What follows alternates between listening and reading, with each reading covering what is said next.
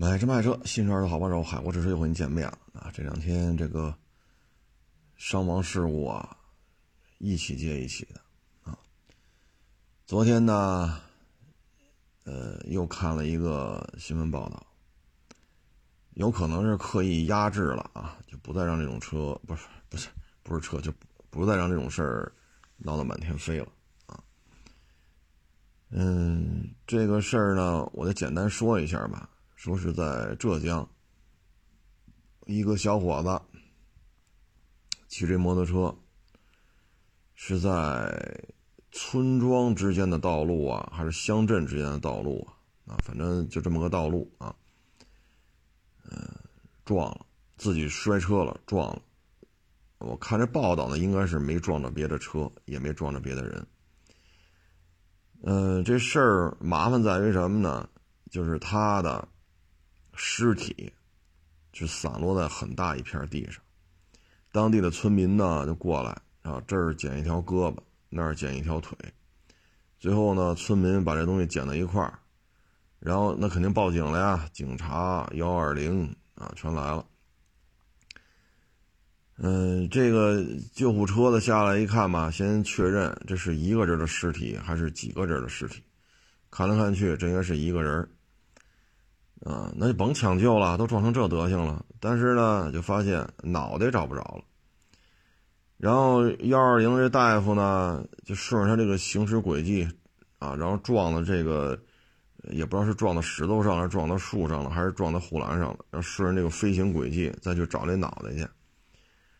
然后最后通过这个尸体的这个碎块，然后通过尸体碎块碎了多少块，这些碎块飞了多少米。脑袋还没找着，但是后来肯定是找着了。通过这个飞行的距离，就是尸体的碎块在空中飞行的距离，推算出这台车的车速得一百八、二百啊！你说这玩意儿真是左一起右一起啊！嗯，就咱这节目中还天天说呢啊，骑得慢，骑得久。对吧？啊，甭管什么机动车，你包括自行车，啊，自行车这肯定不算机动车啊，你就包括自行车在内，一定要注意安全。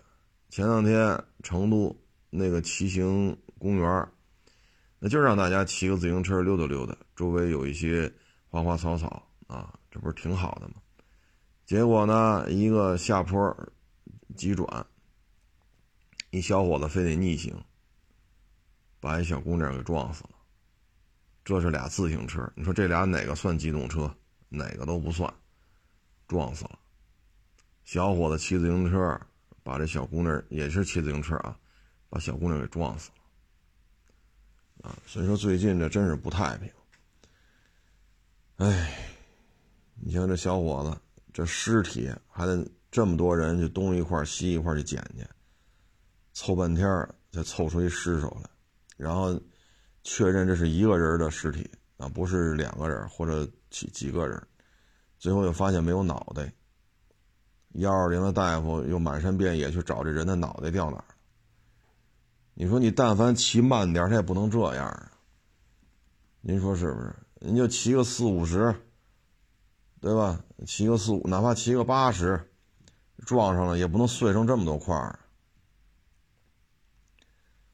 您说是不是？你哪怕你七八十呢，这大概率能保条命吧？你这可倒好，凑个全尸都费劲啊！你还得让幺二零的大夫满山遍野去找去，这脑袋脑袋跑哪儿去了？因为南方嘛，浙江嘛，它绿化程度比北方要好很多啊，绿油油的，到处都是花花草草。你像这种到处都是花花草草的这种地方，你找一个脑袋，这可费了劲了！所以这事儿啊，真是，之前是宁夏那个小伙子被一个横穿马路的汽车给拦那儿，然后他撞在汽车上死了啊！这前两天是云南骑那个倍耐力那六百，十六岁无照驾驶把后座的一块俩人就都没了。但好歹那俩女孩还留个全尸，啊，你这个连个全尸都费劲，啊，所以这个交通意识啊，我觉得物质文明是提升了啊，但是这个法律意识啊还是没跟上。就咱这节目里天天说，这还天天出事儿啊，所以咱们这身边的啊，或者咱们自己就好骑这个啊，或者家里有半大小子、半大姑娘啊，一定得跟他说这些。啊网上也都有这种视频，啊，特简单，像《法制进行时》，啊，就是北京台的《法制进行时》《红绿灯》《中国法制六十分》，北京台就有这仨节目，都说这些事儿。然后你再看看中央十二 CCTV 十二，哎，是十二吧？啊，对，十二，那是一法制频道，他也经常会对一些案件，就交通事故的案子进行这个从头到尾的一个介绍。怎么出的事儿，啊？怎么就找不着人了？啊？怎么去发现线索？怎么就破的案？怎么把人给抓着了？他会用半个小时甚至一个小时时间，由中央台拍的，啊，告诉你这个交通事故是怎么回事儿，可以让孩子呢打小就看看，啊，你不能说好，咱做爹妈的不能亏了嘴，是不是？咱得穿名牌，用好手机，啊，吃大餐去。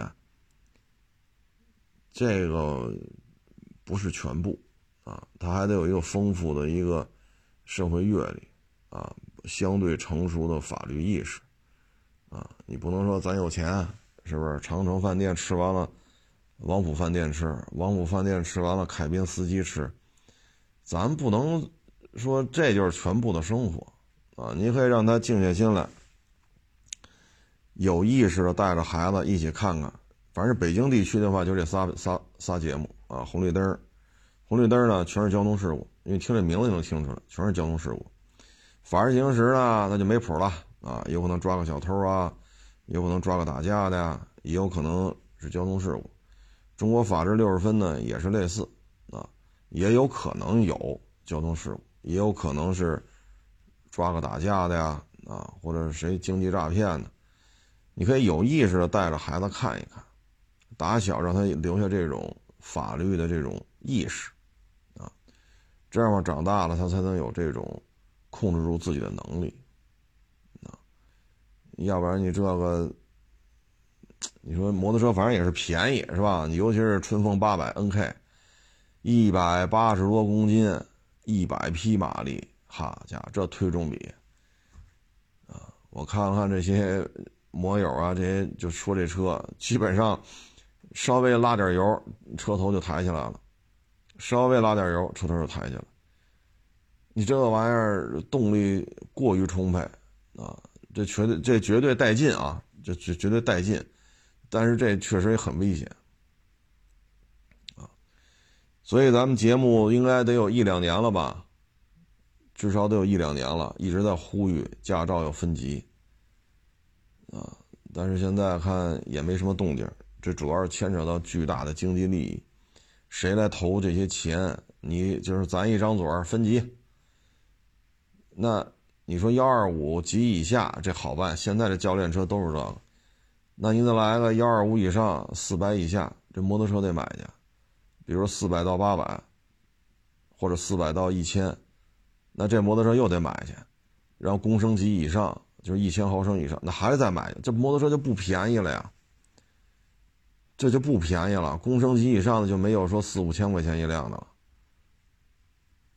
那你买车去吧，场地也不一样。幺二五是什么测试场地？那工升级又是什么测试场地？驾校的占地面积得扩大，那一扩大，这地皮这这就是个钱呐。教练车是个钱呐。再一个，你这个教练也得重新去招去。啊，就现在幺二五这个训练项目，场地肯定不适合工升级的啊。教练得重新招，那这些教练水平比较高啊，骑个工升级，好家伙玩的溜着呢，恨不得骑工升级跑那金卡纳。那这些人的水平在这儿了，你能给人多少钱？一个月五千，一个月八千，人家来吗？啊，一个礼拜七天，教练场上站五天。休息两天，你给人五千块钱他来吗？再说了，天天骑个工升机摩托，天天这儿溜达那儿溜达的，他也不缺钱啊。你看他是缺钱的人吗？所以这牵扯巨大的经济的这种这个挑费谁出啊？再一个，你说车咱备上了，场地又重新买了几块地，对吧？这些职业车手也好，还是职业玩家也好，咱也花高薪请来了当教练，那你得国家出相应的驾照的考试的规则。现在这规则只适合幺二五级以下，那这么多排量，这这怎么考啊？这个什么流程啊？对吧？你不能工升级哈跟幺二五考试科目一样吧？那也没意义啊！啊，所以你还要根据，比如说幺二五幺二五级以下，幺二五到四百，四百到八百。还是说还是四百到工升级，工升级以上，这个考试的这个流程啊，你怎么考你就合格了，你怎么考你就不合格，扣你几分？为什么扣呢？你得给人家学员一个说法吧，啊，所以这些确实比较复杂。但是你再不这么弄，这死的人太多了，左一起右一起，左一起右一起。现在我看好像有点压制这个事儿了，不再让他去上热搜了，主要影响不太好啊。哎，昨天我看那法院还出了一个一个庭审的记录，我看了一下这报道，说一个男的啊喝多了，喝多了之后呢，就在北京街头开车。结果呢，逆行跑到四环主路上去，啊，夜里边，凌晨，逆行开了十公里，然后警察就截他，最后给他摁那儿了，然后一查，这个酒精含量超八十了，那这肯定是醉酒了，醉酒逆行啊，最后这事儿呢，啊，对，他还超速。啊，因为四环限速八十，他还超速了，逆行还超速，你看见没有？这有点意思吧？然后警察找着他了，啊，酒精含量过八十。现在呢，给他的报道是什么呢？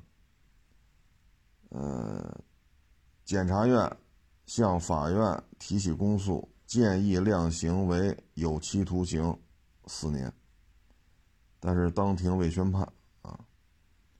嗯，我也不知道这这当庭不宣判是为什么，啊，反正是四年，啊，四年，这是检察院给法院提起的这个提醒的这么一个呃公诉啊，建议量刑有期徒刑四年，但是当庭未宣判，啊，反正就是这些事儿吧，啊，一跟这车沾上啊，不论您是自行车。啊，自行车肯定不算机动车啊，还是说摩托车、汽车啊，还是现在也有电摩了啊，也有电摩，电摩和电动自行车还不一样，一个算摩托，一个不算，反正自己得悠着点啊，得悠着点自己不悠着点的话，很多事情也承受不起啊。你像这个，如果说最终宣判就是四年。那你说你冤不冤呢？啊，所以咱一再提醒，不要跟这个天天除了喝酒啥也不会，整天就是喝。你跟这样人一定要保持距离，他成不了事儿啊，成不了事儿。你像这费玉清唱到这岁数了，才逐渐淡出歌坛。你看人家嗓子保护的多好，这费玉清要是一天一瓶茅台，或者一天一瓶二锅头，那这个他的歌唱事业还能维持到今天吗？啊，不维持到他不想唱为止吗？所以费玉清岁数不小了，啊，人家挺大岁数人才逐渐逐渐淡出的。你看咱们啊，国内也有这男歌星，啊，仨字儿，啊，最后一个字儿是山。啊，黄山、泰山的山啊，仨字儿。哎呀，这是公认的酒蒙子呀！你看他还唱歌吗？十几年前那是在歌坛上也有一号，那现在还唱吗？啊，你看现在是吧？当然人家也不差钱啊，因为十几年前、二十年前那会儿走穴呀，这个那个确实捞的也多啊，房子也便宜啊，随随便便买几套。那搁现在是吧？当时要花五十万买的，那现在五百万；当年花一百万买的，那现在就一千多万。啊，随随便便买几套，那这资产膨胀十倍打不住啊。但是这么喝确实是挺挺影响自己的事业，影响自己的工作啊。所以你看这个三个字嘛。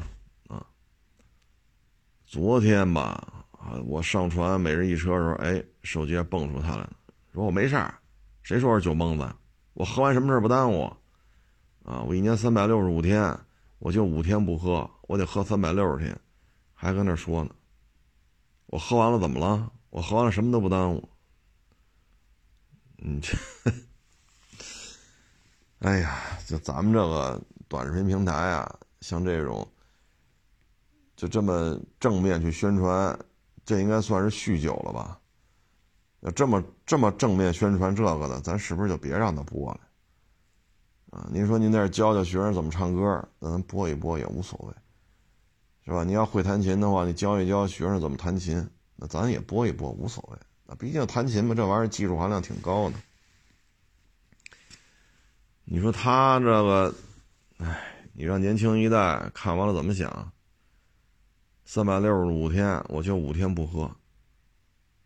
那这年轻一代也跟着学。你看那沙宝亮这两天也老出来闹，要么就冒充的不会唱歌的去试面试那个酒吧驻唱歌手，要不是说自己不会弹琴，去要求去学怎么弹琴，最后他一弹把老师给惊了。要么就去酒吧那驻唱歌手，非说自己不会。老板都不让唱，苦苦哀求，给个机会吧。沙宝亮一张嘴，把酒酒吧老板给惊着。你像这个剧情啊，你说，呃，咱不说这个剧情感受怎么样，但起码这个事儿他倒无所谓啊。毕竟他在那儿弹弹钢琴，这个弹钢琴不违法啊。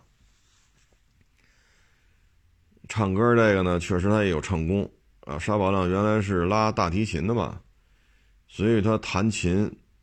啊，拉大提琴，他还是受过专业训练的，啊，曾经职业吃这碗饭的，所以让他去弹弹琴，这倒也无妨，是吧？说年轻一代跟着学习学习弹钢琴啊，拉提琴啊，这也没有什么不好的，我觉得也挺好啊。那您这个，哎，这玩意儿，我觉得自己没事儿，那就是自己没事儿，那不代表您就可以公开这么说呀。是不是啊？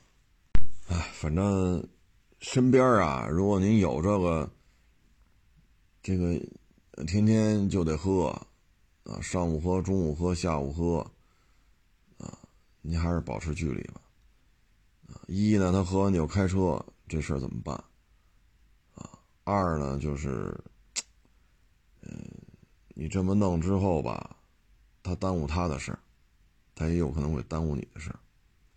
啊，尤其是一个小团队，大家一起干活，啊，这个确实是有影响的，啊，嗯，至于说三百六十五天就五天不喝，然后天天喝，喝完了还不耽误自己当明星，反正这话他就这么说，啊，您愿意怎么来就怎么来吧，这个人的问题，但是喝完酒确实误事儿，啊，确实误事儿。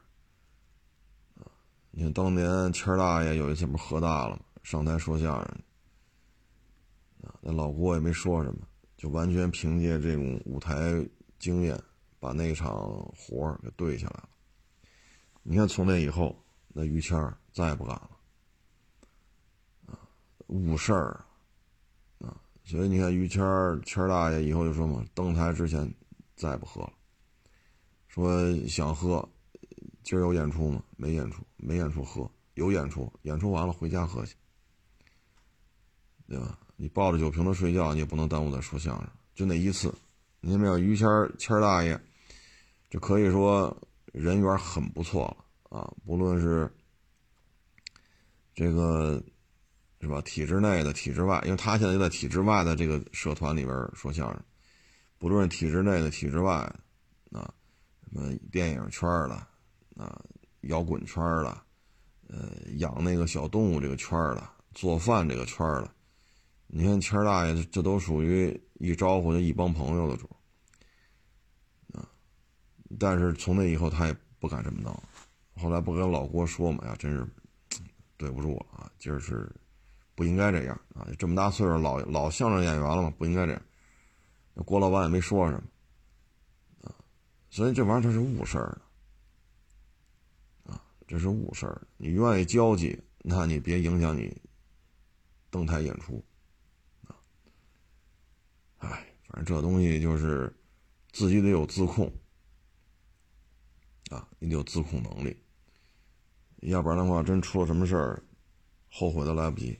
你像这个，警察把他抓了。啊，一百一百一百多一测酒精，还超速，还逆行，啊！检察院建议量刑四年，那您说您这听完了这什么感觉？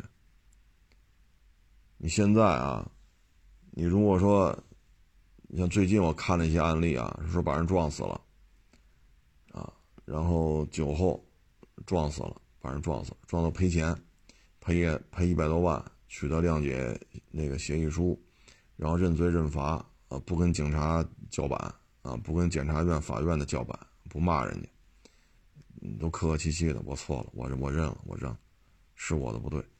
呃，自始终都这么客客气气的。那最后一般来讲，就是一年啊，一年左右啊。当然说您的性质比较恶劣，说撞死俩，那就撞死仨，那就另当别论。一般来讲，撞死一个。赔了钱了，认罪认罚，赔礼道歉，啊，不论是跟警察、跟检察院、跟法院的，都是都是这态度。我错了，我错了。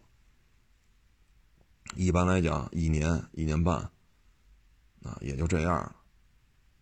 但是这个呢，你给谁赔钱去？谁没撞着？自己的车也没剐蹭。你你赔谁钱？你说？你想赔谁钱，你都不知道给谁去。你说这钱你赔谁？你这事儿就麻烦了啊！谁没撞着啊？四年有期徒刑。哎，所以这事儿啊，嗨，酒醒了之后，你看他还喝吗？当然了，也有这样的。这两天我看北京那个交警夜查，弄着好几个，就是有过酒驾。这次又抓着了，他这人就上瘾，你知道吗？警察系统里边有你的案底的记录，把你身份证号一输进去，哟，您这之前某年某月某日在某在某某某路口，您涉嫌酒驾啊，然后当时处于什么什么什么什么什么，您这怎么又酒驾了？嗨，就喝一杯这呢，哎，行。您说这喝一杯是吧？反正一吹这个酒精测试仪是吧？行，但是这次得拘留了啊。得，我就看那个片子嘛，那小伙子噔楞一下就从那椅子上就就蹦起来了，咋？凭什么拘留啊？警察说你这第二次了，第二次，所以你得拘留。当时那小伙子就惊了，不能吧？我就喝了多少？这我没过八十，这呢？那有些人他就有这心瘾，啊，酒精的这个依赖。你像这个也是，谁都没撞着，是吧？警察把你拦下来了，你也没过八十，但是你过二十了呀，两次这就得进去，啊。所以这个酒精啊，反正你就看啊，身边凡是好这个的，成不了事儿，啊，他必须做出改变。不做出改变绝对不行。你像刚才说的于谦谦大爷，人缘够好的吧？是吧？跟马未都让马未都去他们家啊吃红烧肉去，啊让吴京去他们家吃红烧肉去，啊拉着孙越啊当然孙越这饭量确实也大了点啊。然后还有那谁王石，就原来万科那老总，原来的他媳妇儿王石他媳妇儿不也去于谦谦大爷那动物园拍片吗？那谦大爷全程陪同啊，大家可以看，他还出了一节目，出了一节目。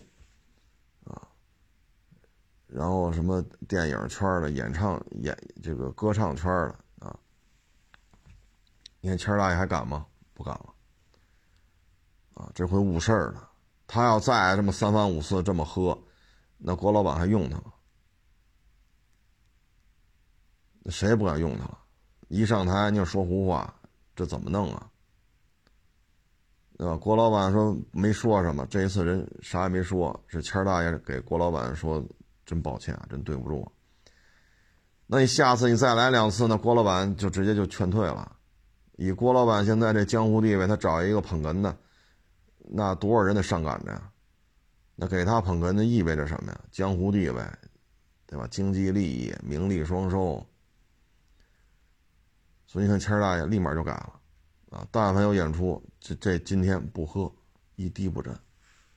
所以你没有一个改变，你肯定会出事儿的啊！这就是什么呀？没有这个自控能力，以为喝少点是吧？不过八十不就完了吗？得，你是有案底的。直接拘留了，啊，小伙子就惊了，就不干了。那不干了，你认不认吧？之前那次酒驾是不是你？是。那你这今儿不还是你吗？有什么疑义吗？对吧？你有什么疑义？你愿意抽血去就抽血去，反正得这你得进去待几天。所以就是自控能力，啊，自控能力啊。你说谦大爷跟那吴京拍片去，是不是？谦大爷跟马未都聊那古玩去，啊，谦大爷还摇滚协会副会长，还唱的一无所有，好家伙，那唱的还有有模有样的，这人缘你说这就可以了。但是如果说他要长时间的再来这么两三次，喝多了上台上胡说八道去，那这些圈子人也不会用的。是不是啊？所以就看他自己有没有这种改变，没有这种改变能力，你还是跟他保持距离吧。啊，出了事儿的话，你像这郭老板，你不是把人家演出给弄砸场了吗？你说德云社演出，那郭老板说了这一段，那看那大家肯定得是吧？你底下多少个手机都打开了就录着呢，就得听郭老板于谦跟这叨叨叨，你上台胡说八道。哎，仅供参考吧。酒精依赖之后，他那个劲头子，就只能靠他自己了。咱就不去说这个了，这都是每个人都是自己的负责人啊。每个人要负责自己的这个是喝酒是不喝酒，是喝完酒还非得开车。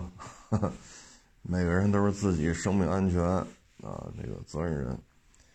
那说这个山东这淄博啊，这小烧烤，越弄越热闹了啊。嗯，这是从政府主导啊，然后各个相关部门配合，商户们就诚信经营啊。应该说这是一个全方位、自上而下一条心。才把这淄博的小烧烤办成今天这个状态。嗯，到什么程度啊？我看有的北京的这个网友去淄博，因为礼拜五不是周末嘛，就晚上就去了。说十一点到的，好家伙，这个饭馆没有肉了，真抱歉，都都卖光了。去那个也都卖完了，哈，生意真火。最后好不容易找着一个。啊，说就在马路边摆，他那店面呢，离那个柏油马路大概有个六七米，放了好多桌子，然后就问你们这儿城管让你们摆吗？这个不会我们吃着吃着人来封桌子了吧？老板说不会的，不会的，我们这儿你看见没？那边是消防车，那儿有警察。警察是维护秩序，啊，防止有偷东西的呀，这个那个的。消防车是怕着火。你再看那边拐过去，那儿还有救护车呢，也搁那儿停着，就怕谁身体不合适，所以不会来掀桌子。你们这吃吧，啊，有点意思啊。嗯，这个就得自上而下，所以所以你说烧烤本身有什么技术含量吗？这谈不上啊。从南到北，从东到西，烧烤真不是什么太复杂的这种东西。啊但是呢，人家把一个技术含量并不高的这么一个餐饮的这么一个类别啊，做的这么火，其实说白了就是一个服务态度啊。嗯，之前是我看另外一小伙子在在淄博买了一个什么烧饼吧，二十块钱，他吃完小烧烤出来，哎，这卖烧饼怎么就来了一一一包？结果呢？第二天去那大的景区，说淄博一个比较大的景区，哎，这儿分量一样的卖六块。他呢就发了一小视频啊，这小视频一发完可了不得了，嗯，要给他转账的，有的直接给他发了二十二十块钱红包的，还有成百就是上百人给他道歉，说我们是淄博的啊，六块钱的烧饼二十块钱卖你，这真是对不住了啊，有的直接给他转钱。他说：“这可受受用不了啊，这个这个，谢谢大家了。因为我们去那大公园买了三斤草莓，卖草莓那老大爷呢说看他媳妇儿怀孕了，挺着大肚子，收了三斤的钱，给了五斤草莓。他说这个可别再给我转钱了，好家伙，你们转这钱，我能买一麻袋烧饼了。不用了，不用了，这心意领了。然后欢迎大家来淄博玩。”啊，淄博真是很温暖，哈 哈所以林子大了，保不齐就有哪儿这个那个。但是你看人淄博当地自上而下都是很尽力的去维护这个，呃，这种氛围啊。所以我看那个还有其他的那个网友啊，说夜里十一点、十二点，哈，这一条街坐满了人，坐满了人啊，什么。这个甭管是什么什么招牌店吧，啊，都是满的。夜里十二点还都是满的，啊，这个警察啊，消防队的救护车都在边上停着，啊，挺好，真是挺好。但是我又看了一个山东叫什么牡丹节，还牡丹花节，啊，离淄博也不太远，但是另外一个城市。你看这事儿闹的，就是，这就纯属就是，啊，这事儿怎么个事儿呢？吃了一个凉皮儿，吃凉皮儿呢是馊的，馊的让让他退钱，他不退，给了他仨给了他仨烧饼，人家就不干了，然后就给投诉了。投诉之后呢，第二天来了两个执法人员啊，就跟着这个游客就去这个卖凉皮儿这个。啊！你是一检查，他这所有凉皮儿都是馊的，啊，都变质了。就可想而知，凡是在他这儿买凉皮儿的，都得是，是吧？要么就回去窜稀去，要么就是一肚子气。然后呢，让他退钱，啊，说花的是是几块来着？啊，十块钱是多少了？就不退，然后就破口大骂。这一骂呢，越骂越精神，这个那个还要动手，嘿。这俩是旅游旅游办的吗？还是哪儿的？躲一边去不原因了，不管了，然后就这么骂啊，然后这事儿就闹大了。那人家肯定拿手机就拍下来了，周围聚了好多人，因为吃他们家这酸变质的馊了的这个凉皮的也不止这一个呀。这一事儿这一下闹大了啊！当当地政府的宣传呢是这个牡丹节。牡丹花节花了十个亿，就办一个月，结果呢，这一下搞砸了，啊！你像这种，你旅游旅游办是吧？你没有抓人的权利，你控制不了，赶紧上报，啊，赶紧报警，让属地派出所来。没有这个意识，反正我来了，你退他钱，给你下发一个通知书，你不退，你还骂，越骂越凶，要动手，那我不管了。你这一下就完，啊，所以没有这个主人翁意识，就是走流程，所以这事儿越闹越大。其实一碗凉皮能有多少钱？然后这事儿怎么处理的呀？查封店面，没有下文了。那现在这问题就是什么呢？您这牡丹花节就开一个月，啊，这个牡丹花节已经干了半个月了，然后你把那店查封，你一共就开一个月，你也没有个处理结果，啊，所以你像这个，那你这个一碗凉皮儿毁了一个十个亿的牡丹花节，啊，其实这就是什么呢？得自上而下。啊，你得市长、市委书记出来做这个动员。啊，谁砸了咱们这个牡丹花节？是曹县是哪儿啊？啊，是山东的一个地方，不是淄博啊。谁砸了我们的饭碗，我们就砸了他饭碗。你得自上而下有这服务意识。啊，那城管，你看淄博那个占道摆了，摆就摆了，城管不来查了。啊，警察边上站着，消防车边上停着，救护车边上停着。你吃到夜里十一点、十二点没问题，啊！我还第一次看见这么多烧烤店把肉都给吃没了，都没有肉了，啊！所以这就是氛围，啊！我就是走流程，我就应该出来，我给你发一告知书，你愿意给给，不愿意给我也管不了。那你像这种当众辱骂他人，你这卖的凉皮全是馊的。你这不严办，那你这牡丹花节谁还去啊？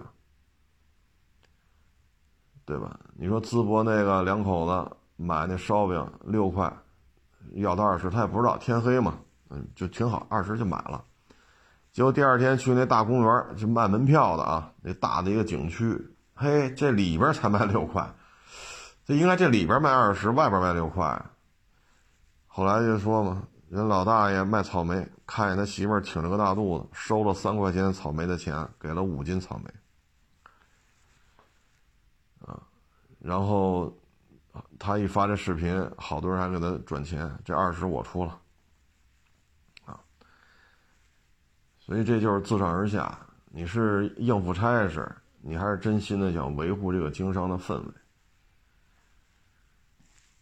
所以淄博这个事儿吧，是值得其他城市去借鉴的，啊，你不能说我花钱了，找宣传部门是吧，做宣传，完了来了来了就来了，剩下的细节就各安各的，那你这就不行了，啊，那总你这种大规模说一天好几万人来跑你这吃烧烤了，他总有这事儿那事儿，这是免不了的，那你应该积极的去处理。积极的去解决这些问题，你像这个牡丹牡丹节，这个这就属于走过场。那你再办牡丹节，谁去？那大家肯定觉得还是那别去看牡丹花了。淄博也有公园，我不如上那吃烧烤就得了。所以这就是一个意识的问题，啊，唉，反正现在挺难得的啊，把这么一个。客观的讲，在餐饮界当中做烧烤，这个技术难度不算太高。全国各地可以说哪儿哪儿都有啊，这个九百六十万平方公里，说哪儿没有弄烧烤？哎，人家做成产业了啊！当地的这个卖啤酒的、卖白酒的、卖饮料的、卖筷子的、卖餐巾纸的、卖这种小桌子、小小凳子儿。包括当地这些酒店、出租车，啊，呃，什么这这个那个吧，反正是跟这相关联的，全都挣着钱了，啊，全都挣着钱了，这不挺好的吗？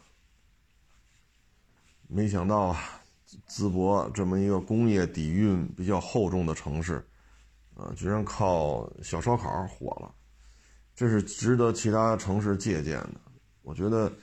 这里边主要就是你是不是上下一条心，啊，真出了什么外地游客的这些纠纷，你应该第一时间去处理，啊，而且呢，应该是上线，从重从快，必须给予一个说法，你不能让人家好挨顿骂，让人骂了半个多小时，走了，人扭头说我不要了，这退款我不要，扭头走了还骂，你这事儿传出来就没有意思啊，没有意思。所以这我觉得就是自上而下的一个心态啊。你能把这些交警啊、城管呀、消防啊、卫生啊，管管酒店的啊，管这些不，比如说这个食品安全呀，等等等等，你全调动起来。你看现在淄博，这就属于躺赚嘛。他只要不出事儿，就像现在山东淄博这个气温啊，包括咱们这个现行的这个放假什么的，淄博就这个烧烤这钱，一直能干到十月份，十一大假啊。人家踏踏实实就在这卖烧烤，就能从三月份一直挣到十月份啊。当然说你十一二月份能不能干，这看当地的气候。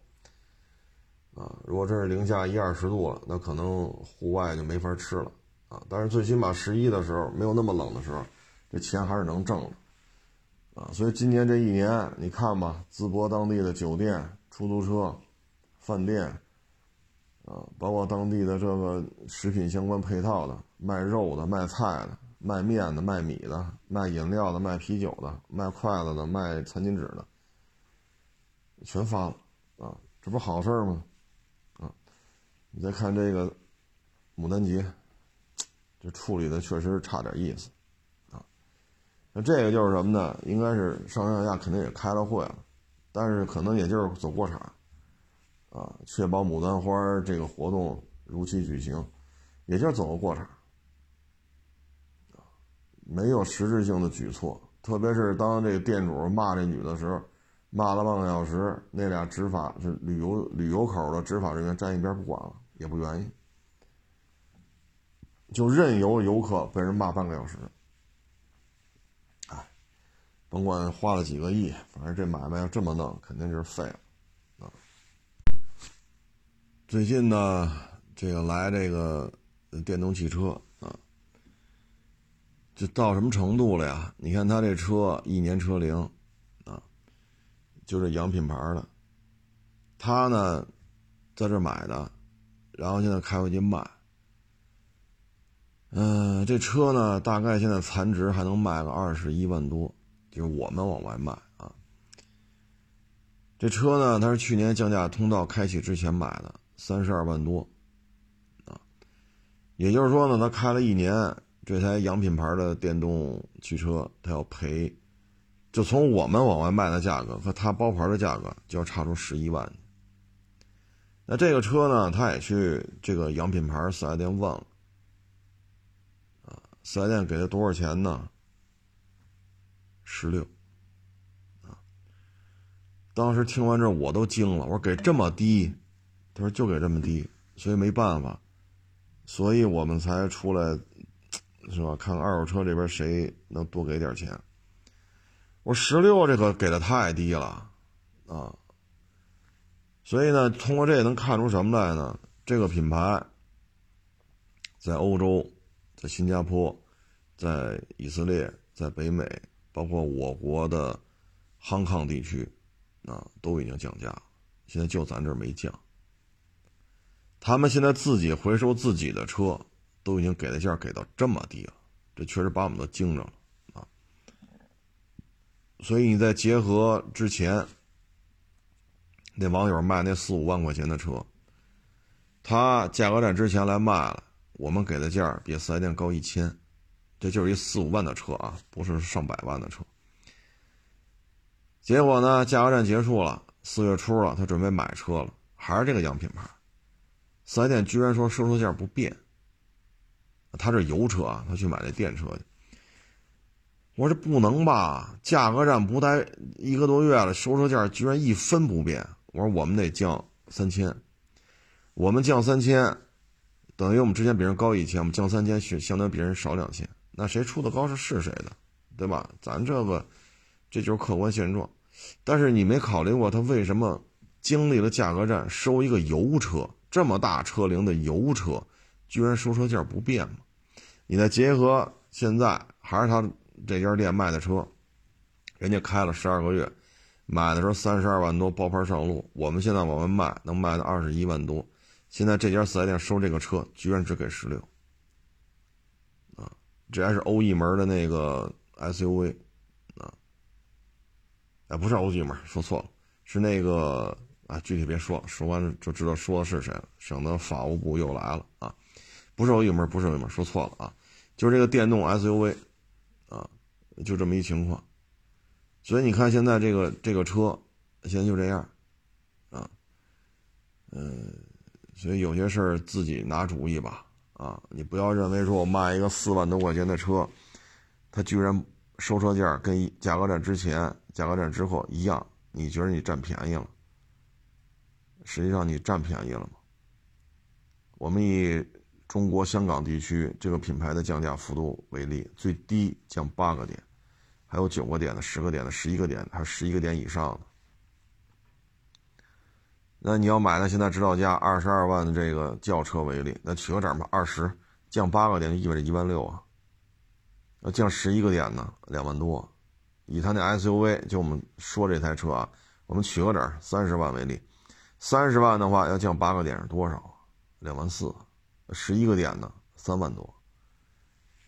所以有些事儿你不能说，哎呦，我这占着我这占着便宜了，这是占着便宜了吗？你看他现在收车给多少？所以说现在气氛烘托到这个份儿上了，这个品牌的车，他自己都给这么低的价。啊我说这没问题啊，在他的基础上你加几万没问题，啊，没问题，虽然有风险嘛，啊，主要你说这事儿是吧？啊，当然了，人车主要的比较高啊，人家车主还要卖到二十三以上，我说没戏，啊，我说全北京这车现在车行往外卖就是二十一万多，二十一万多见价就就出。我二十三万多，谁也收不了，收没法收！因为他这车现在指导价就二十六万多了，啊，指导价就二十六万多了，啊，你二十三万多收卖二十四万多，那就没人要了，啊，嗨，甭管这事儿，这这这这辆车它它多少钱买，咱不说这个了，就说这个有些时候就是一个时机节点，啊，你不是说你代表你你你。你这车说四万来块钱，价格战之前、价格战之后，你看没变化。你看我这多卖了一千两千，可不是这么理解啊！就都是在价格战当中居然这么收车的，那必然是有问题的。你再结合现在，他本品牌收本品牌的车一年了，原漆、原玻璃、原胎，他居然当时三十三十二万多包的牌，现在居然只给十六。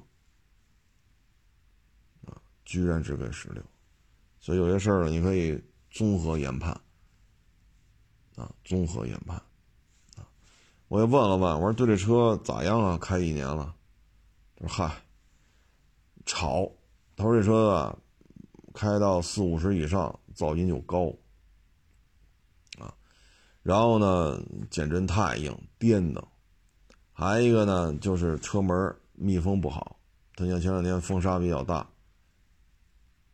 这个车门这个密封胶条不行，啊，就这胶条附近，你看坐在里边关上车门，里边这块就会有这种沙尘，啊，就覆盖在这车车里边的内饰面板上。他为了解决这问题，他又加了一圈车门那个胶条，加完这一圈胶条了，还是不行，啊，包括后备箱他也加了，就这台车密封性能比较差，噪音比较高。至于说钣金啊，内饰，哎呀，这个粗糙，咱就不说了。所以我也不知道这些人天天吹这个品牌，说它是什么高科技，这高科技高在哪儿了呀？噪音高，密封性能差，颠的，钣金件极其的粗糙，内饰做工极其的粗糙。啊，我都跟车主聊，我说我们现在看这种车，我们得先判断它是不是。大拆大卸撞过，因为没撞过的、没拆卸过的和撞过的、拆卸过的一样，就是这么糙。啊，我说买这车的，我也不知道这车牛在哪儿，百分之九十八点五都来自于中国电动汽车产业链，也就是说，它这零配件，任何一个电动汽车主机厂都可以去采购，它的供应商，你们作为主机厂也都可以去跟他进行接洽。它牛在哪儿了？就剩百分之一点五是进口的了。再一个，钣金这么糙，内饰这么这么糙，按这车主说，这 SUV 密封性能差，噪音高，颠的。啊，你你冬天的时候续航里程该缩水也缩水啊。啊，所以这是人家卖车的一个理由，对这个确实不太满意。关键是这这几天不是沙尘吗？现在没有了，周末这两天都是蓝天白云。那孩子小啊，你这车沙尘这么，这里边都有一层这个灰尘了啊！你不是坐着车，车里不是有吗？你拿那布擦完了，出去开两钟头，你再一看，就没开门啊，开两钟没开门，就在市区里，这里边又有灰尘了。你已经拿布擦干净了，又有了。就关上车门之后擦干净，开俩开俩小时没开门啊！你低头一看又有了。就这个沙尘这一个礼拜，这有点接受不了这事儿啊。所以你说这车它好在哪儿？做工如此之粗糙，密封性能，他还给我看呢，说你看见没有？打开车门让我看看里边看外，你看这个全是灰尘。他自己门啊、后备箱盖都加了密，单独加了密封胶条，还是不管用。所以这就是宣传手段嘛，啊，给他给你给你给你各位打造出一个他是科技强人，啊，具有奉献精神，啊，不挣黑心钱。实际上你这制造成本这么低，你这钣金模具能不能多花点钱，提高一到两个量级？你这内饰的这个模具能不能多花点钱，提高一到两个量级，让这个别弄得跟个大事故车似的。我们这来好几辆这车了，个个都跟大事故车似的，但是你一检查都原漆原玻璃原胎，太粗糙了，太粗糙了。包括之前他那轿车，还有网友让我坐他那车，他说为什么呀？他那车一开起来。都不用太快啊！你比如说三环辅路、四环辅路，开个三四十、四五十，后边老有异响啊。然后去找去了，人家说正常，但是咯哒咯哒咯哒咯哒，就就就这就就明显的就是这个车身这个塑料件之间发生了这种挤压摩擦，就出的这种事儿，解决不了。然后呢，说为了降低成本，一体化。这一体化那一体化，正常的车从车屁股来讲，防撞钢梁或者铝的或者钢的或者铁的，甭管叫什么，我们统称为防撞钢梁。然后纵梁头，纵梁头后边它是纵梁，它是分体结构的，哪儿撞坏了拆哪儿。这个好一体化，这要撞变形了，后边都得切了，重新焊上去，维修成本巨高。他省事儿了，倒霉的是谁呀？倒霉的是这些车主。再一个。钣金内饰模具精度之差，你在模具开发上少花了多少钱？包括你车身密封，你做没做耐久性测试？做没做？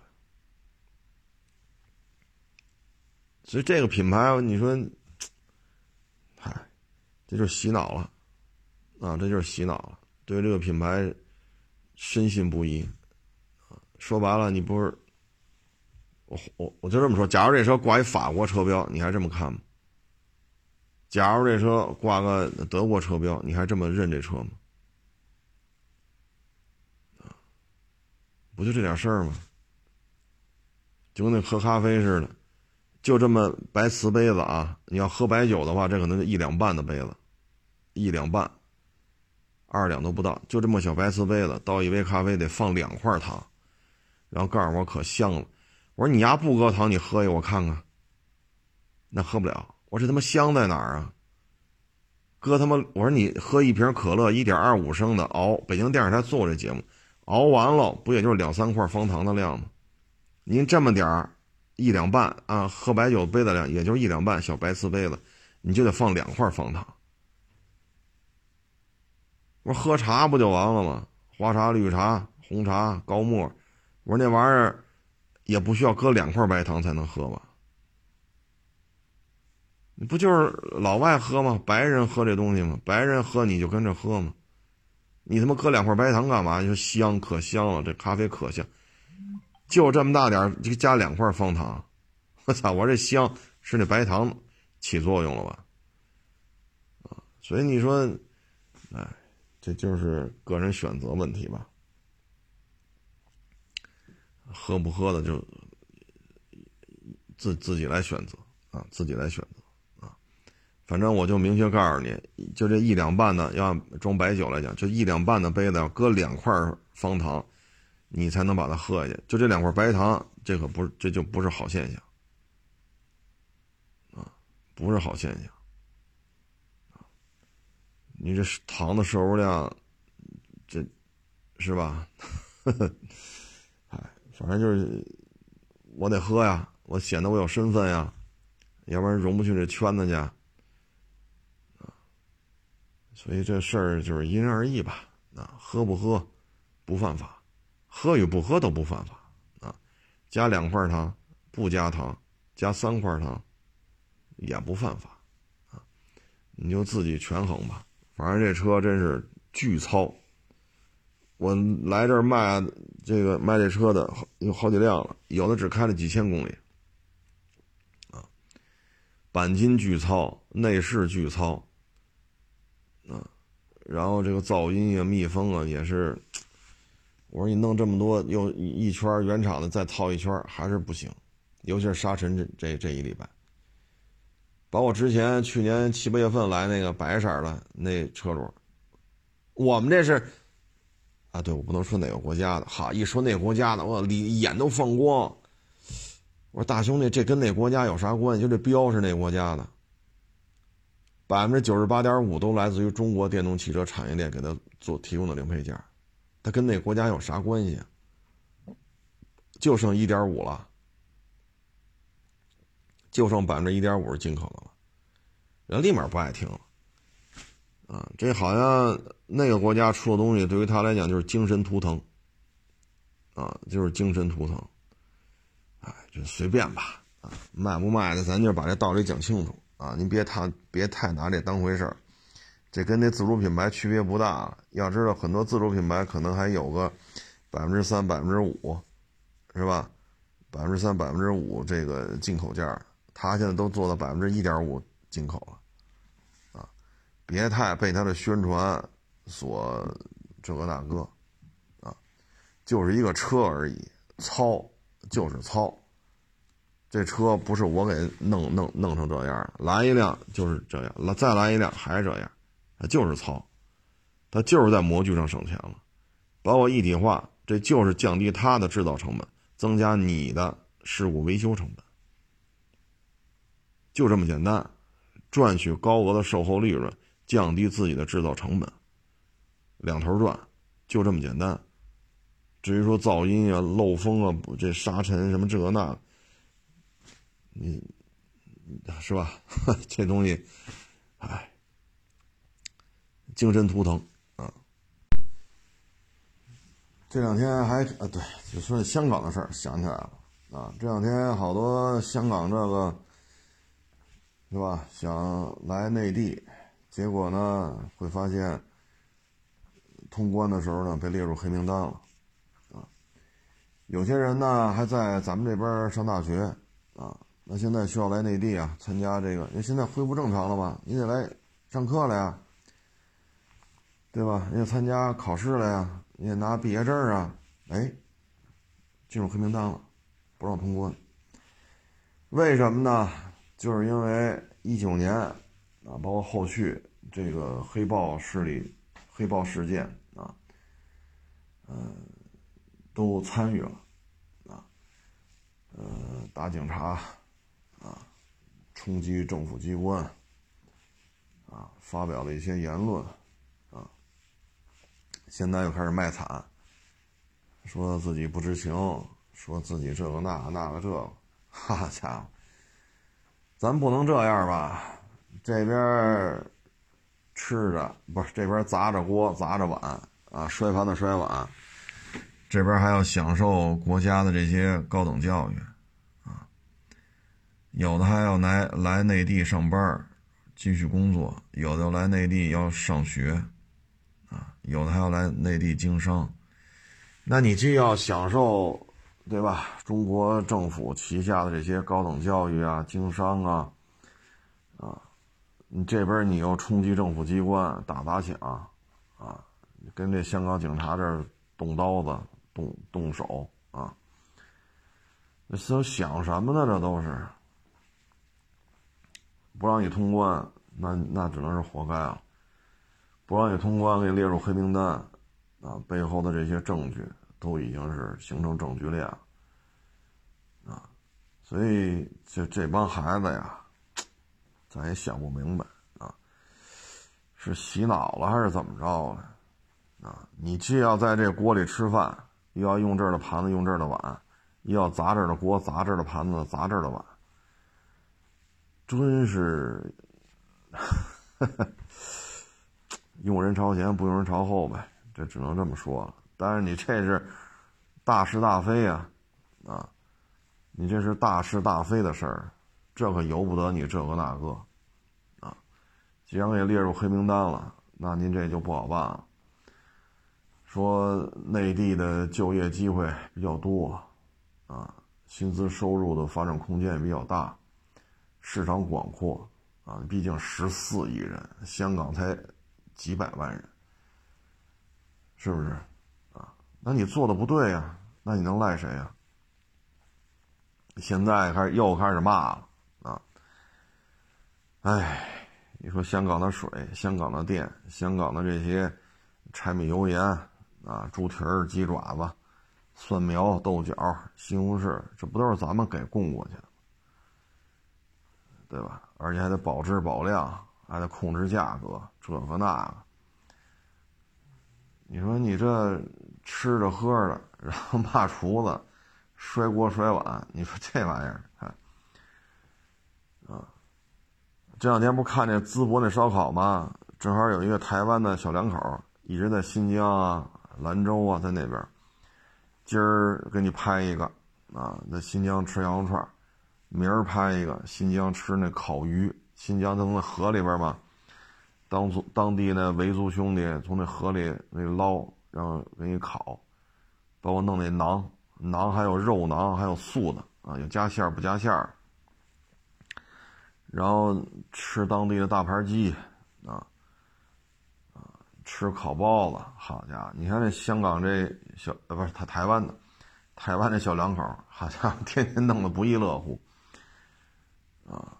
我看每条视频点赞都是几万、十几万，啊，其实你有什么必要跟这天天较这个劲呢？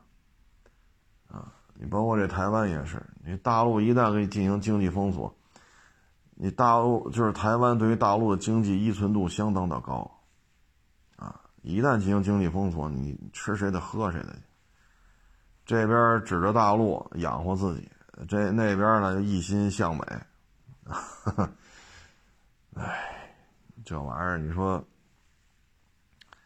你说，就就以台湾现在这状态，啊，到底是有多少架飞机过来巡逻，也说不清楚，这歼二零，咱们天天这么折腾，那么折腾，啊，这台湾这边就一架没看见，啊，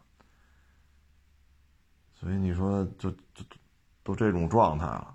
啊，包括你看台积电不是这个大哥了嘛？现在我看，呃，索罗斯什么开始抛售台积电的股票，啊，原因就是因为地地缘地缘的一些危险性，唉，所以其实就踏踏实实干点干点啥啊，把自己这点活干好了，比什么都重要。天天是一心向美。你长得就是中国人的这副样子，你说的就是中文，写的就是中国字儿，你甭管繁体字儿、简体字儿，你这就是中文，对吧？你你你你怎么怎么闹，你也是中国人。你看那些香港的，拿着所谓的特别签证、特别护照去英国，你看这都什么下场？啊，在这边当中学老师。啊，去那边呢，生产线上给面包套那塑料袋，贴标签你这落差不大吗？啊，有的在这边开公交车，啊，或者地铁，你去那边连活都找不着，去了，去就去了呗，那就别回来了，啊，去了之后又能干什么呀？那么高的生活成本，这个拿英镑付，那个拿英镑付，计价全是英镑，你拿英镑付这些账单你这个港币和英镑之间是有。汇率的这这一折，你带一万港币，你折成英镑还剩多少？你所有账单所有的账单都是英镑付，我看了不少这个纪录片啊，去那边混的真是好的没几个，全是悲惨的，很多待了一年半年就离婚了，啊，因为两口子一个积极拼搏努力找着一份工作，另外一个找不着。找不着的就有矛盾，有矛盾就吵吵，吵吵就离了。啊，还有呢，拿着拿着这个特别签证去了，去了之后你的这个工卡啊什么之类的到期了，不给你延。你好不容易找了一份工作，还不错。结果呢，你这工作签怎么怎么着过不去，你还得回香港，你跟这待着就是烧钱。那你回香港，你说再去当老师去，不用你了。你再开地铁、开公交车，不用你了。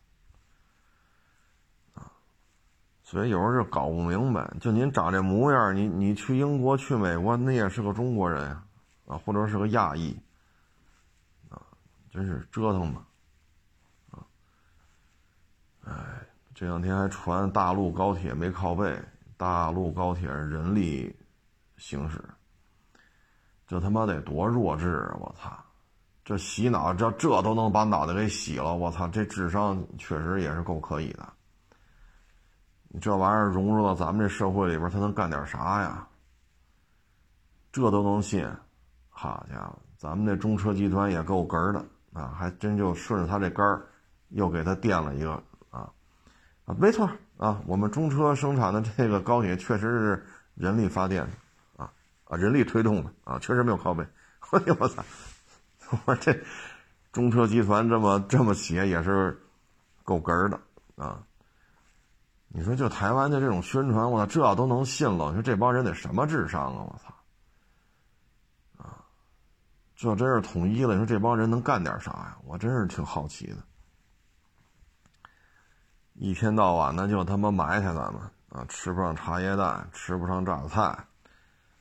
现在可倒好了，他们他妈吃不上鸡蛋了，啊！前日子那个离厦门很近的那个岛上那个啊，台湾的这个一个士兵，那不就游游过来了吗？打死不回去。之前他那海滩上拿拿那个写那个字儿嘛，写的比较大的，沙滩上写的，就是吃不上肉，吃不上菜，啊，只能米饭罐头罐头米饭。你说这个，如果部队都在沙滩上就写这个标语了，哎呦我去，这还天天挤兑咱们吃不上茶叶蛋，吃不上榨菜，所以有时候这个宣传呀，他总有人，他总有人上当，这咱没办法啊，没办法。就跟当年就港口里边这点事儿似的，啊，什么这个霸道二七，二十七万一辆。啊，这便宜我得占呢，交钱，交完钱说了，你得交十五万的税，不交税车开不走。哈家伙，二十七加十五，这车得多少钱啊？啊当时那是一六年的事儿吧，好像一六年，我当时在港口嘛，俩小伙子哇哇哭，啊，当然这霸道二七那会儿好像三十大，啊，三十七八的样子，你非花二十七买去。然后这一弄四十多，哎呦，这就不行了，报警，警察来了，俩小伙子二十来岁，抱着警察就哭哦。哎，你说警察能怎么着？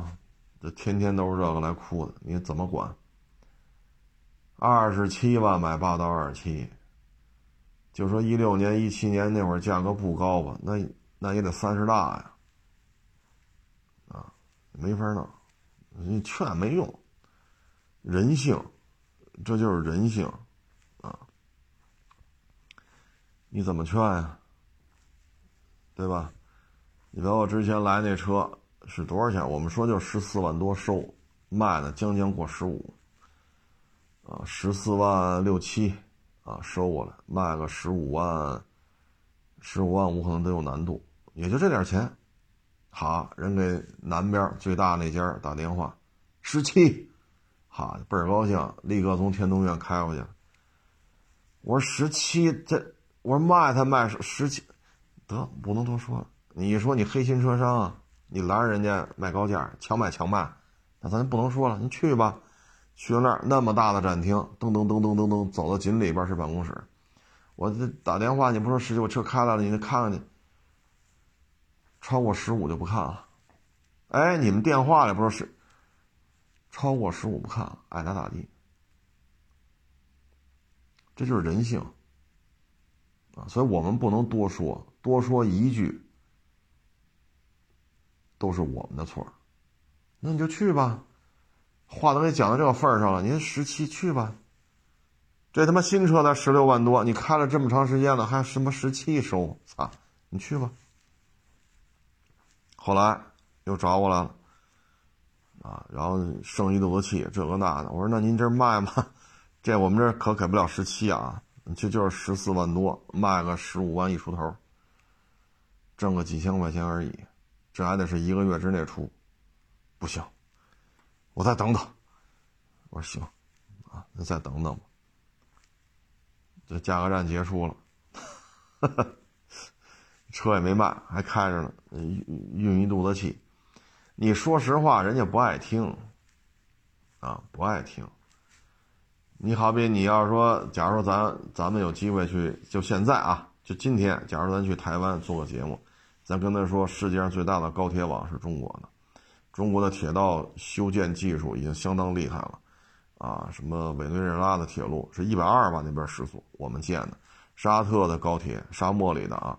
沙漠里的高铁在沙特修了两条，我们建的；印尼的那个我们建的，中老铁路我们建的，啊，然后现在中泰，啊，包括中越啊，这个铁路，包括还有柬埔寨啊、缅甸，也都要求说，能不能拐个弯拐他们那儿去，啊，这个，毕竟老挝 GDP 翻了一番呢，谁跟钱有仇啊？你要现在，假如今天咱在台湾做这做做这么一档节目，人家。那咱们就成傻叉了，啊！因为人家说了，你们高铁都是拿脚丫子蹬的，你们你们那高铁都没有靠背，那没靠背就小马扎呗。所以这就是，哎，人的自主思维啊，自主思维能力就这个样子。那咱能说个啥？啊，多说一句都这个那个，啊，你像卖十五万的车，张嘴八万卖。那你你就平时这么买东西吗？那楼要卖一千万，你张嘴问他五百万卖吗？那房东得怎么对你啊？所以这就是人性，管不了的事情不要管，多说一句都是事儿啊，多说一句都赖你。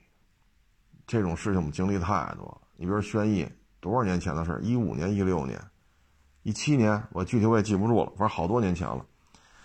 问轩逸一点六 CVT 能买？我说能买，六七个油。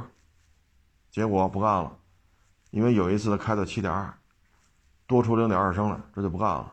啊，我就是个骗子。哎，那以后我们就不管了呗。谁问这车油耗，我们都是您回答不了你。那几个意思啊？这零点二升油钱得我出呗。你是四 S 店买的新车呀，你非跑我这儿咨询了。所以以后就不管了，你管他管管他干什么？是不是？你说你管他干什么？管完了，你说有什么好处吗？是东风日产给我钱了，还是车主给我提成了，还是四 S 店给我提成了？毛也没见着啊，没完没了的跟你这儿，啊，没完没了。你说烦不烦吧？啊，哎，反正现在啊，就是。咱说不好啊，这是不是全球性经济大衰退？就像上世纪初啊，就二次大战之前啊，像那种经济大衰退，咱也不好说。但是现在呢，看各个国家反正去年就老挝 GDP 翻了一番，剩下的都不咋地。但是老挝 GDP 翻一翻，哎呀，那也也是不大富裕啊，只是在他那个基础上翻了一番。唉，所以各位呢，我觉得，如果按照本世纪初那个经济大萧条，就美国当时表现的比较厉害嘛，失业率可能会比较高啊。当时大老美那次经济危机。差不多失业率得到四分之一了，啊，大量的人找不着工作，最后是什么？是罗斯福新政啊，什么乱七八糟的，啊，才算把这事儿扛过去。但是那几年也很难熬。现在呢，你就看人送外卖，什么人都去送，大家都挣不着钱，所以现在就有点这趋势，整个社会的平均薪酬在普遍的快速下滑。所以呢，就导致出车不好卖，房不好卖，连手机都卖不动。啊，现在卖得动的就是淄博小烧烤，啊，买几个串，来张饼，啊，再来一瓶啤酒，就这卖的好，啊，所以这是目前的一个现状吧。今天还有网友给我发私信呢，说那个坦克三百的赛博版崩盘了。去年这时候卖到四十五、四十六，啊，今年这车就卖二十九。还有说还有商户囤这车，这我还真不知道啊，我还真不知道谁囤这玩意儿，囤赛博啊，那没有这么干的呀，这玩意儿可不是能囤的啊。反正去年还要卖到四四十，啊，今年就卖二十九。去年我还真没关注这车，啊，坦克三百去年倒是收了俩，一个莫奈，一个征服者，一个蓝不筋儿的，一个橘红色。去年我还弄了俩坦克三百，这个还真没关注赛博那会儿要卖了四十多，印象不深了。说现在砸手里了，这东西也是没法劝，啊，没法劝。有些车呢是有判断。但是你说也没用啊，多说一句就成了拦着人家挣钱了。你像二月二月底，那会儿买卖特别好，三万多块钱的车还他妈加五千给弄走了。我操！我说这车他卖了，他能挣纯利两千来块钱就很不容易了，很不容易了，还他妈加五千！我操！我是想不明白，那你能拦着人家吗？啊？你不愿意出高价，你还不让我们出高价，你什么人呢？那咱要一说就这个，人肯定拿这话怼我，那咱就保持沉默，你弄走吧。三万多的说加加五千，弄走。你现在卖出去了吗？没有。你现在卖多少钱？比收车价还低，就没加五千啊，没加五千的那个收车价比那还要低。你说你赔多少？二月份到四月份俩月。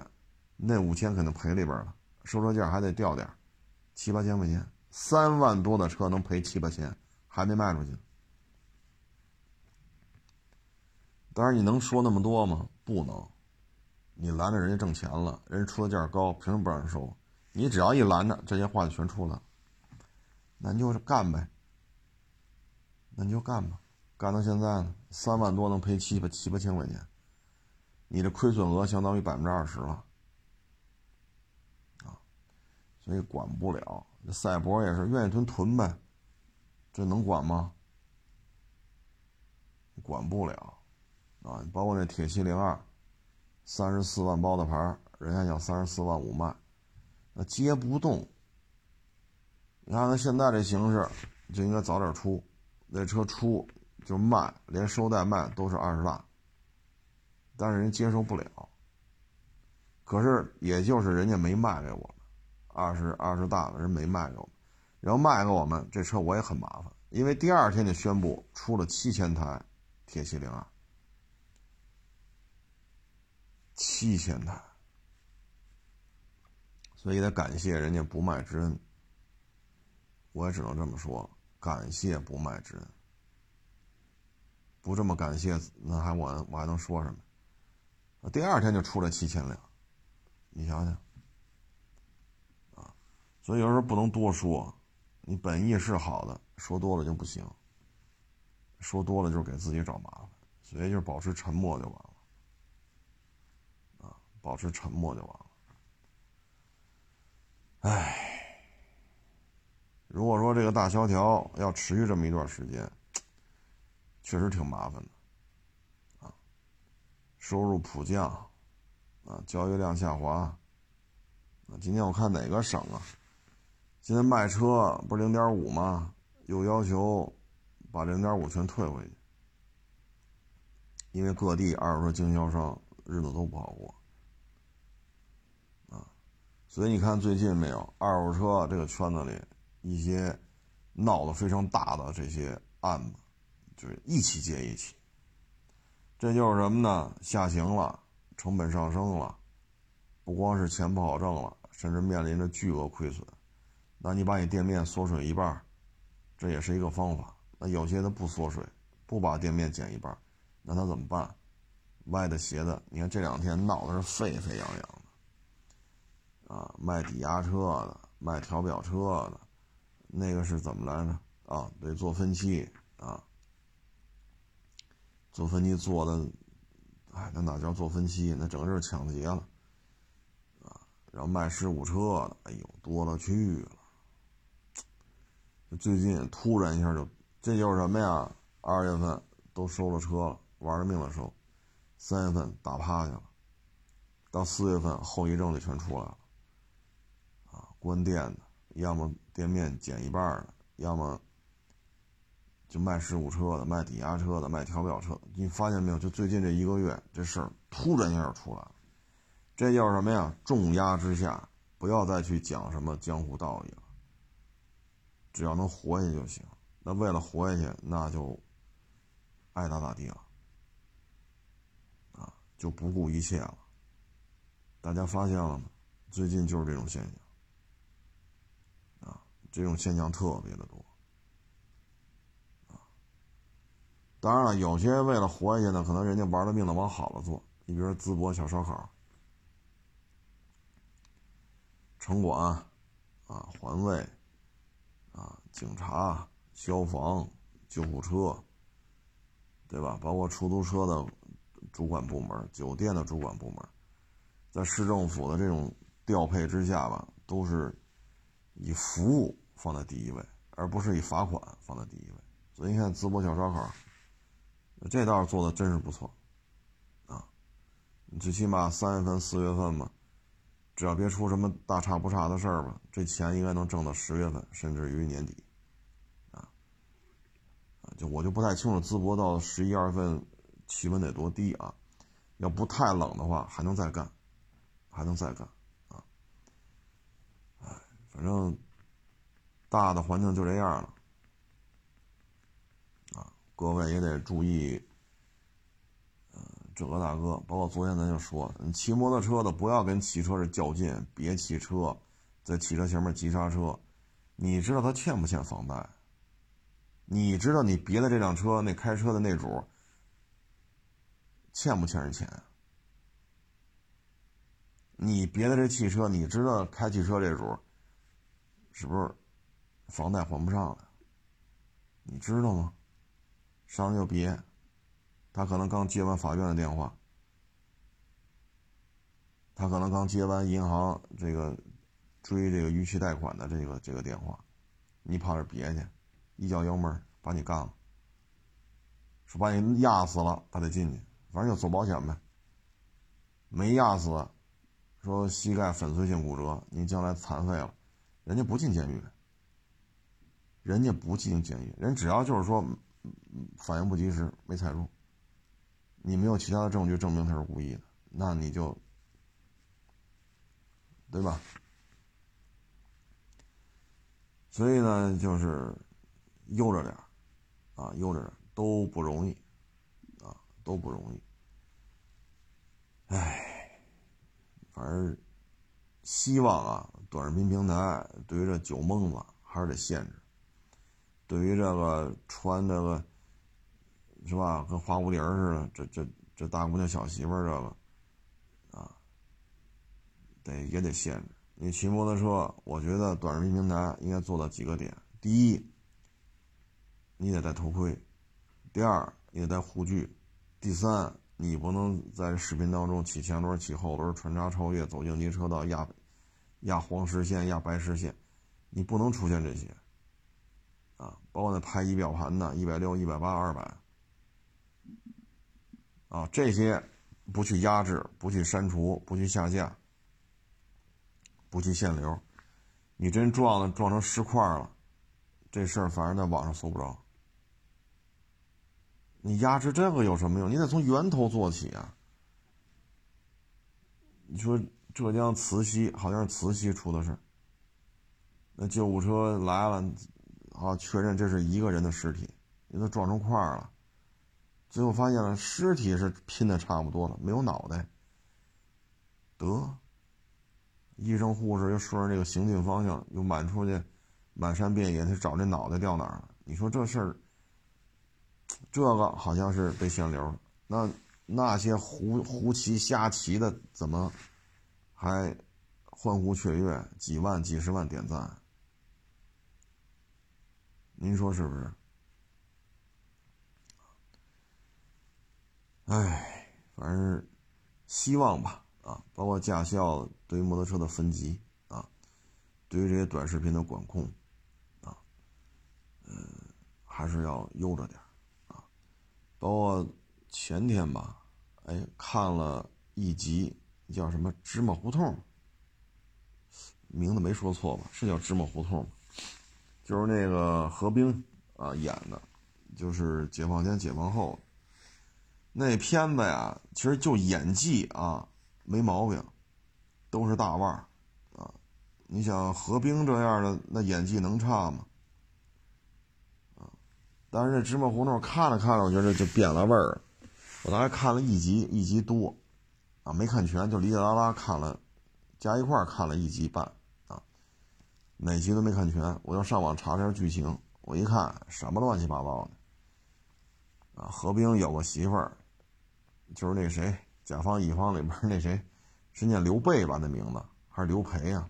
啊，就他，啊，他不是和葛优演的地主夫夫妇吗？啊，那也不行啊，地主家也没余粮了，就就那俩啊，和葛优一块就那女的，然后你看这些演员个个都是演技非常好啊。但是我一看剧情，好家伙，你有一个媳妇儿，你又要娶一个小老婆，娶完小老婆吧，然后大老婆又跟家里那佣人又又生一个，然后这小老婆吧又被又跟那个个儿不高那个他那亲戚又又怎么怎么着，然后小老婆生那孩子吧又是那个国民党那个军官的孩子。哎呦我老天！我说弄得这么乱呢，啊，弄得真够乱的。大老婆跟何冰生一个，大老婆又跟佣人生一个，小老婆给他生一个，小老婆又给国民党军官生一个。哎呦我去！哎，看着看着我就烦了。啊，这这就这种，这这家庭伦理关系是不是乱了点儿？这个，啊，是不是有点乱？就这种片子，就演技而言没得挑，啊，一举手一投足那眼神儿，啊，气氛的烘托，有时候演员不说话，表情一带，氛围就到。这片子就演技而言，比那个《刀锋一九三七》要好很多。寇世兄的演技过于话剧化，啊，就是一段台词原分我不知道这是不是琼瑶阿姨写的剧本啊。要把小说当中的台词一个字不差都要说过来，但给人感觉就是台词量过大，剧情节奏拖了，啊，然后呢，你看这站位，这一看就是台湾港台剧那种，就一定要站位走位，确实啊，演员的台词功力是很好的，但这明显的节奏拖了，太拖沓，然后也是他妈这样床上这点事儿，哎呦我去！啊那个时候杀鬼子，我都看了十好几集了，一个日本鬼子没见着。然后跟我说这是抗日的剧了，我这不像抗日啊，这他妈像床上剧啊！这个，这没看出哪看了十好几集没见着日本鬼子，就他妈床上那点事儿，谁把谁媳妇睡了，谁又跟谁媳妇睡了，谁媳妇又被谁睡了，谁又谁又哎呦，谁又把谁睡了，整天就是这个。这芝麻胡同演技没得说啊，但是只看了几集，属实就没有兴趣了，没意思。啊，我觉得以后像这种片子还是少拍吧。你瞅瞅他妈这乱，俩媳妇儿给他生了他妈五六个孩子，这五六个孩子里边至少有俩跟他没血缘关系。然后这俩媳妇还各自跟别的男的生过孩子，多他妈乱呀！我操！我说，我说我这唉，希望咱们这个宣传呀。应该还是有一个方向，啊，得有一个方向，啊，你要说抗日，那咱就杀日本鬼子，啊，当然弄得太邪乎的这也不合适啊，手撕鬼子，这确实也就有点过，但是也不能他妈的像《刀锋一九七三》呀，非定性为抗日的片子，我他妈看十好几集了，一个日本鬼子没见着，净看他们家的谁睡谁媳妇儿，啊，就这种东西还是应该。控制一下，啊，包着摩托车这个，啊，出了事儿了，限流这个那个，没出事儿，马路上肆无忌惮瞎骑胡骑，不戴护具，穿超短裙，穿小吊带，起前轮，起后轮，这他妈天天给你推，你这叫什么事儿？我操！行了，不多聊了，啊，谢大家支持，谢谢捧场，欢迎关注新浪微博海阔试车手。